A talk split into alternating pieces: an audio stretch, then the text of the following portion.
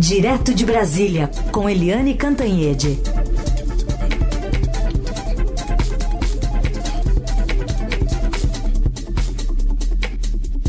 Oi, Eliane, bom dia.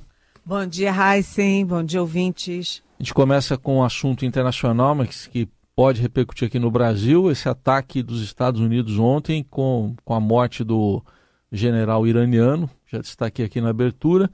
É, já tem alta no preço do petróleo, já tem promessa de vingança. E aí, Helene? Isso é uma, é uma guinada na política externa do, uh, do Donald Trump.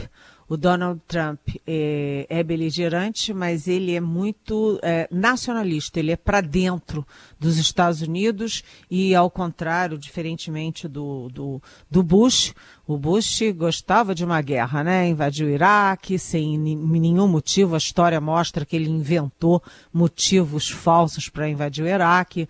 O Bush era da guerra. E o Trump não é da guerra, porque o Trump acha que o problema dos outros é problema dos outros, ele está preocupado é com os Estados Unidos. Então, isso é uma mudança e tanto essa decisão do Donald Trump de uh, atacar uh, o, o Irã. Né? O Irã já avisou que vai uh, retaliar. Esse general que foi morto era um general de super importância é, dentro do Irã, ou seja, tempos difíceis e isso se reflete imediatamente no preço do petróleo e pode ter um efeito internacional que acaba evidentemente se refletindo em todos, todo mundo, inclusive no Brasil. A gente, você estava se referindo, Heisen, à balança comercial o resultado da balança comercial de 2019 que foi anunciado ontem e foi decepcionante. Foi um resultado, pior resultado em quatro anos, foi uma queda de quase 20% em relação a 2018 e, obviamente, isso não é bom. Reflete questões pontuais, como a crise da Argentina. A Argentina é nosso grande comprador, principalmente de, no setor automotivo então, isso diminui as nossas exportações e também a febre suíça na hum, China, porque uh, os suínos chineses comem os grãos de soja brasileiros. Com a uh, crise suína na China, eles importaram menos soja do Brasil. Mas foram questões pontuais.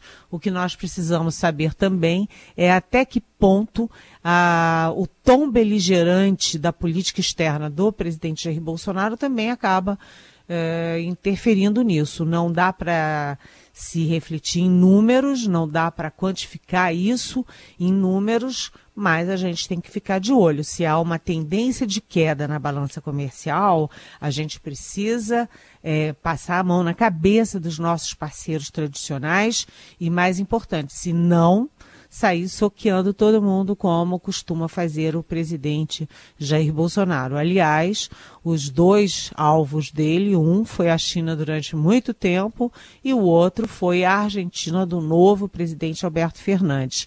Ou seja, é, não dá para brincar com essas coisas.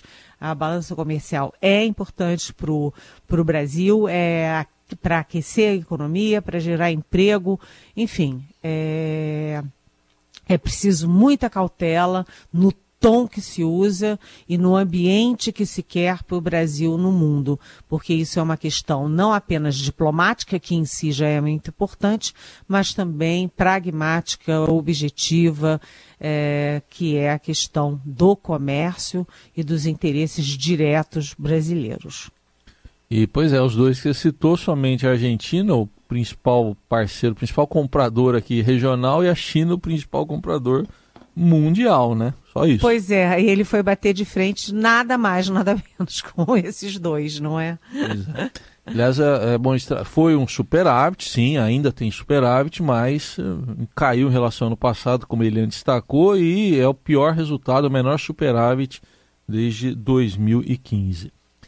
Bom, tem outro assunto para a gente tratar aqui, Eliane, é, em relação a dois casos que estão sendo investigados. Um que a gente já tem falado bastante aqui do ataque lá ao Porta dos Fundos, a produtora do Porta dos Fundos, e também a estátua da Havan em São Carlos, interior de São Paulo. No caso do, do Porta dos Fundos, se sabe agora que o principal suspeito foi para a Rússia. Pois é, é essa história está toda muito estranha, porque o tal do Eduardo Fauzi, que não é nenhuma flor que se cheire, né? Porque ele já tem outras entradas na polícia, ele já deu aquele safanão é, covarde pelas costas é, no secretário do Rio de Janeiro, de, que tá, e de costas, enquanto ele estava dando uma entrevista ao vivo, quer dizer, uma covardia horrorosa. Ele é um cara perigoso, é um cara agressivo, é um cara que não devia ter essa facilidade tão grande para se evadir do país. Além disso, eu achei curiosa a questão da, de tempo. Ele foi para a Rússia, onde tem uma namorada e tem um filho de três anos na véspera da decretação da prisão preventiva dele. Será que ele teve alguma informação privilegiada? Evidentemente, isso aí é uma. É uma. Eu estou pensando alto, não tenho nenhuma informação sobre isso, estou pensando alto. Justamente na véspera, ele devia ter alguma indicação de que ele era alvo, de que ele podia ser preso. Agora, é, isso aí é, eu achei importante a gente juntar as duas coisas. Uma coisa é essa direita que emerge, você está vendo movimentos integralistas botando as asinhas de fora, você está vendo essa direita que se, se dá ao direito de jogar bombas, é, coquetéis Molotov numa produtora, porque discorda é, das, é, das do conteúdo dessa produtora, quer dizer, discordar sim, criticar sim, é, dizer não sim, agora jogar coquetel Molotov está fora de qualquer limite democrático. Isso aí é uma ação da direita, é, uma ação de censura e uma ação de, é, de gravidade, né? Porque podia ter, inclusive, matado alguém. E do outro lado, quem é que pode ter colocado fogo numa estátua na, numa loja da Ravan, que é daquele, enfim, empresário Luciano Heng, que é amigão do Bolsonaro, que põe placas é, dizendo que o ex-presidente Lula é cachaceiro, ou seja, é, como a polícia diz que o incêndio da estátua pode ter sido criminoso, a primeira suspeita, atenção, gente, eu não estou dizendo que é. A primeira suspeita, a primeira suposição é que tenha sido um ataque promovido pela esquerda. E aí, se você tem a esquerda botando fogo em estátua de loja de empreendimento de empresário bolsonarista, e você tem a direita jogando coquetel Molotov em produtora que é contra o bolsonarismo, aí a coisa vai ficando muito complicada. A polícia tem sido muito eficiente na busca dos, do, dos criminosos, dos responsáveis pelo ataque ao Porta dos Fundos. Né? Esse suspeito, você já tem as imagens dele no momento da, do ataque, já tem depois ele trocando de carro, depois tem todas as imagens dele no aeroporto fugindo para a Rússia. Então a polícia está sendo bastante eficiente. Agora é preciso ver também na questão de São Carlos, da loja Ravan, saber se foi criminoso quem é que está por trás disso? Que tipo de movimento está por trás disso? Se foi uma ação isolada, pessoal, ou se foi parte de algum movimento. Porque a gente começa com essas coisas que parecem pequenas e não são, e que podem crescer. É um alerta, os dois servem de alerta. Ter, temos como sociedade e como Estado brasileiro que agir e condenar veementemente esse tipo de coisa. É isso aí. Só está na lembrança para que, quem é mais novo não vai estar, tá, mas lá no começo dos anos 80, aquelas reações, né, tentadas a bomba em bancas de jornais, né, Eliane, contra a abertura política, por exemplo. Exatamente, quer dizer, aquilo ali era um embrião de movimentos de direita contra a abertura política. E você não pode ser leniente nesses casos, porque se você é leniente, isso cresce, vira uma bola de neve contra você. contra o Estado, contra o governo e contra a sociedade brasileira. O Brasil tem muita violência urbana, é, mas não tem violência política. Não se pode dar nenhuma brecha para violência política. Helena, ainda sobre a questão do Porta dos Fundos, tem uma pergunta aqui do Daniel de Osasco, nosso ouvinte. Ele está desejando feliz 2020 para todo mundo.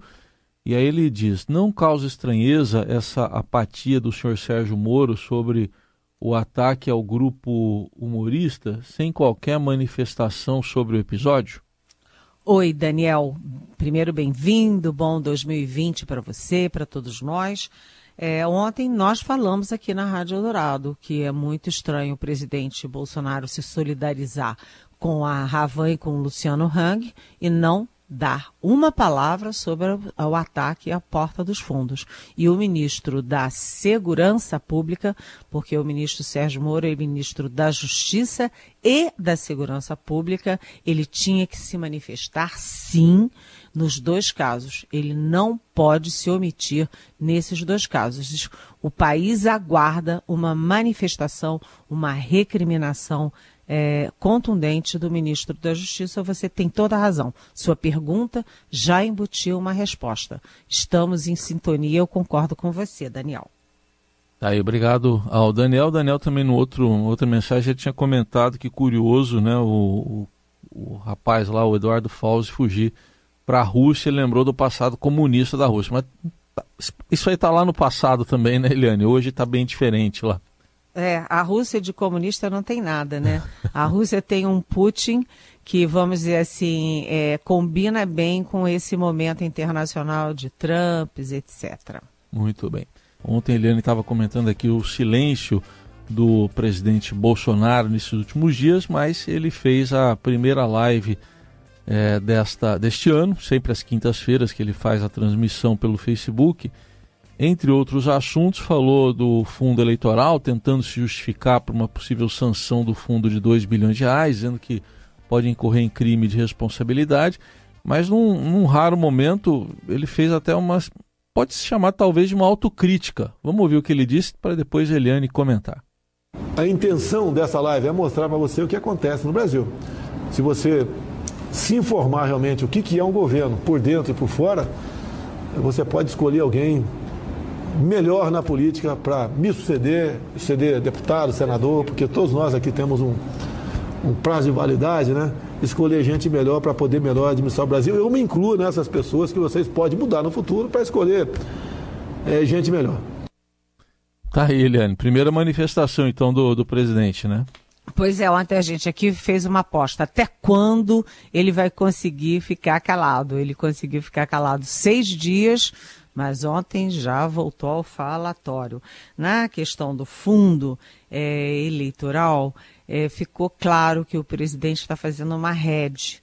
O que, que significa isso? O presidente está dizendo o seguinte: olha, gente, eu vou ter que sancionar esses 2 bilhões para o fundo eleitoral, mas vai me desculpando aí, tá? Finge que eu não sancionei, tá bem? É o seguinte: o governo é que enviou ao Congresso uma proposta de fundo eleitoral de 2 bilhões. A proposta é do governo. Aí chegou no Congresso, o Congresso tentou aumentar para 3,8 bilhões. Não deu certo, porque a gritaria na sociedade, na opinião pública foi muito forte. O Congresso recuou e voltou à proposta do próprio governo. Então, o que o Congresso aprovou foi a proposta do governo. Aí o presidente disse: ah, eu não tenho nada a ver com isso, e deu sinais de que ia vetar a proposta e tal. E aí o Rodrigo Maia botou o dedo na ferida, porque ele disse: se o presidente Bolsonaro quer vetar uma proposta que ele próprio enviou ao Congresso, é o problema dele. Mas ele pode vetar e o Congresso pode derrubar esse veto. Então, o, o, o, Rodrigo Maia lembrou a ele que a proposta era dele mesmo. Ele ia vetar uma proposta dele mesmo. E agora o presidente está entre a cruz e a espada, porque ele é, sabe que tem que sancionar a proposta dele, que foi acatada pelo Congresso, mas não quer ficar mal com a opinião pública, com a base dele. Então, o que, que o presidente faz? Diz assim: olha, gente, se eu sancionar, eu sou sujeito até ao impeachment. Ou seja, o que, que ele está fazendo? Ele está preparando o terreno para sancionar, mas para reduzir as críticas dos próprios apoiadores. É um jogo assim de ficar em cima do muro, né? Agora, além disso, o presidente também fez uma provocação, porque ele é, ficou cutucando a Greta e o presidente da França, o Macron, já que eles foram tão duros com as queimadas no Brasil, ele está cobrando que eles também se manifestem sobre os incêndios na Austrália. E no fim do dia, uma surpresa, porque a primeira-dama Michele é, Bolsonaro foi internada é, no Hospital de Brasília, o presidente foi visitá-la e depois o presidente, num fato inédito, é, deu o boletim médico dizendo que a primeira-dama estava trocando silicone nos dois seios, estava fazendo um clipe ou alguma coisa assim no abdômen e também operando uma hérnia, ou seja, a primeira-dama está fazendo uma plástica. Ele ficou de visitá-la hoje de manhã com a filha Laura, às oito e meia da manhã no hospital, e ela deve ter alta amanhã. Mas eu sinceramente não entendi por que, que o presidente tinha que fazer esse boletim médico de uma, enfim, de uma cirurgia é, pessoal, né, de interesse pessoal da primeira dama.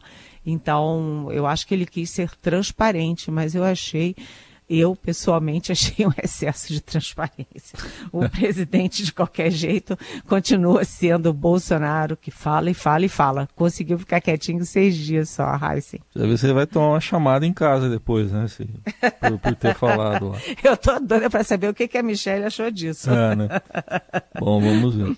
É, Eliane, tem outro destaque aqui, é uma reportagem do Estadão, hoje, do Vinícius Passarelli, Bruno Nomura e o Paulo Roberto Neto, levantamento mostrando que da agenda de compromissos públicos do presidente Bolsonaro no primeiro ano de mandato, 30% da agenda é dedicada a militares e religiosos.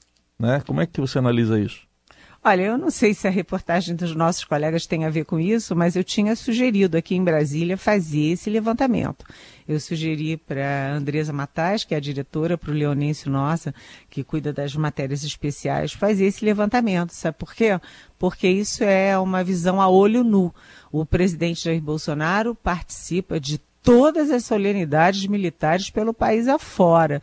Né? Qualquer aspirante a soldado, aspirante a oficial lá no interior do Acre, do Rio Grande do Sul, lá vai o presidente. Pega um avião, passa horas viajando e vai lá. Então, isso vale para Exército, Marinha e Aeronáutica. Ele vai em todas as solenidades militares e, além disso, se você olhar a agenda do presidente no Palácio, é a Igreja Universal do Reino de Deus, a Igreja da Graça, não sei do que, é a Igreja do Reino do Senhor. Enfim, as igrejas têm uma presença muito forte na agenda do presidente no Palácio do Planalto, além dele participar de cultos sim, evangélicos. E aí a gente até remete para 7 de setembro, que é a grande data nacional, não preciso nem repetir isso, mas em que o presidente botou na linha de frente para as fotos oficiais do evento o Edir Macedo, que é o grande nome aí da Igreja Universal do Reino de Deus e, aliás, uma das maiores fortunas do Brasil, como, aliás, é, cinco desses donos das igrejas, dessas né, novas igrejas, as igrejas neopentecostais, é, também são né, grandes fortunas Aí o presidente é, é, é, surfando um pouco nessa onda evangélica pelo, no país. Então, essa reportagem é importante porque confirma o que a gente já estava vendo a olho nu, que a gente já estava sentindo, e é um dado importante sobre a personalidade do governo Bolsonaro. Muito bem. Eliane, o presidente acabou de se manifestar lá na porta do Palácio da Alvorada sobre uh, o ataque militar lá dos Estados Unidos e não chegou a comentar o ataque em si, disse que sobre isso ele vai conversar ainda com o general Augusto Heleno, é, mas ele falou do impacto nos preços do petróleo, disse que vai impactar, é, que a gasolina já está alta e se seguir subindo complica, vamos ver o nosso limite, e, mas diz que é preciso mostrar à população brasileira que ele não pode tabelar o preço de nada. Foram declarações agora há pouco aí do presidente Bolsonaro. É, isso é uma importante declaração porque o presidente está sinalizando ao mercado interno e ao mercado internacional que ele não vai ficar tentado a um tabelamento de preços, a um, uma interferência indevida do Estado e do governo sobre preços que são muito mais é, questão de mercado do que questão de governos. Então, é importante ele ter dito isso. Certamente tem o dedo aí de Paulo Guedes dizendo, presidente, dá uma sinalização de que não vai ter tabelamento. Foi importante sim. Muito bem. Para fechar, tem uma pergunta aqui. É, acho que o nosso ouvinte, o Germano, deve ter acompanhado recentemente a gente comentar aqui sobre os radares móveis, né? É, ele está dizendo o seguinte, né? Se a velocidade máxima é 120 nas rodovias, ele diz que fabricamos e importamos carros que passam facilmente de 200 km por hora. Ele diz é como liberar a, a venda da cocaína, mas manter a proibição do uso. É, todos os carros, ele acha que deveriam ter, ser limitados a 120 e ele quer um comentário seu. Oi, Germano. Você sabe que é engraçado você perguntar isso, sabe? Porque eu sempre penso isso. Para que você precisa de carros que andam a 300 por hora se o limite de velocidade é 120? Para quê? Né? É, se você dá um carro é, que tá que anda até 300, as pessoas que compram esse tipo de carro, elas vão ser tentadas a andar a 300 em algum momento é como você dá uma arma na mão de alguém. A pessoa que tem uma arma, que se prepara, que faz tiro, que tem o prazer de atirar, ela num embrólio qualquer, num momento de tensão, ela fica numa tentação danada de usar aquela arma. É o mesmo caso. Aliás, um carro que anda 300 por hora, ele é uma arma em si. Ele é um perigo. Eu concordo com você. A sua pergunta também embute uma resposta. E eu acho que se o limite é 120, o carro deveria sair da fábrica respeitando esse limite. Viu, Eliane? Tem um político aqui que nós conhecemos muito bem. É... Ele foi pego andando a uma alta velocidade na marginal do Pinheiros. O Paulo Maluf. faz tempo Eu nem já. tinha descoberto. Faz tempo, tinha... faz tempo já, faz tempo já. Ele gostava de experimentar os carros, viu? Isso é. que você falou, tinha um 200 por hora, ele curtia esse negócio de experimentar, porque tava lá, tinha 200, dava 200 mesmo, e falava, ah, vou experimentar. É, tem gente que não gosta muito de respeitar limites da lei, né? Tem gente que tem esse, esse pequeno vício de não respeitar os limites da lei. Mas eu conheço um outro político, quando você falou, eu fiquei pensando em qual será eles. Mas eu conheço um outro político que diz assim: mais ou menos assim, eu estou caricaturando, é. mas diz assim, olha, tá lá o sujeito numa estrada reta, lindona, e aí o sujeito mete o pé no acelerador, tá ali nos seus 300 por hora, e aí tem um radar lá para atrapalhar o prazer do sujeito. É. Vamos acabar com esses radares. Eu não vou dizer que de quem eu estou falando não, tá? Ele tá termina bom, com tá ok? tá ok. Tá ok, né? Então tá bom.